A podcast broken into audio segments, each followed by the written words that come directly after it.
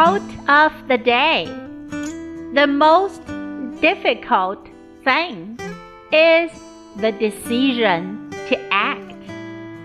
The rest is merely tenacity. By Amelia Earhart. 最困难的是行动的决心，剩下的就只是坚韧不拔。 The most difficult thing is the decision to act. The rest is merely tenacity.